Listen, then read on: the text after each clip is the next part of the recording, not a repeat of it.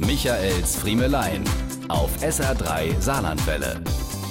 Heute gibt's mal einen kleinen Einblick in die Welt der Kleinkunst. Ein Ausflug zu den Bühnen unserer Heimat. Dorthin, wo Test, Test, Test, eins, zwei, drei Amtssprache ist und wo Veranstalter vorm Publikumseinlass nur damit beschäftigt sind, zwecks Platzreservierung die Zettel mit den Namen der Dorfprominenz auf den Stühlen der ersten Reihe statusgemäß auszulegen.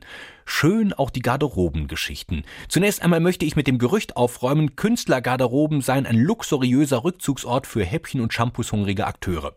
Blicken wir der Wahrheit ins Gesicht. Es geht hier nicht um den Backstage-Bereich von Wetten das. Es geht um die Garderobe für einen regional bekannten Hansel im Dorfgemeinschaftshaus oder in der Sporthalle XY. Und dort entstehen Garderobenräume in aller Regel durch das Umfunktionieren von Putzmittelräumchen und Sportlerumkleiden. Der dort hallentypische Geruch paart sich dann mit dem Aroma der auf einer Chromaganplatte bereitgestellten belegten Wurstbrötchen und dem aus den Koffern anderer Künstler hervortretenden Duft von deren Kostümen. Die beste Garderobe hatte ich mal mit meinem Kollegen Eberhard Schilling in einem Gemeindehaus. Eine drei Quadratmeter große Abstellkammer, die sich Hardy und Mike mit einer lebensgroßen Jesuskindpuppe in einer Holzwiege teilten. Weil alles so eng war, kamen wir uns sehr nahe. Und just in dem Moment, als ich mich von hinten über den zum Schuhbinden nach vorne gebückten Kollegen beugte, um unseren Requisitenkoffer zu greifen, ging die Tür auf und ein auf Toilettensuche verirrter Zuschauer sah sich dem Schauspiel ausgesetzt.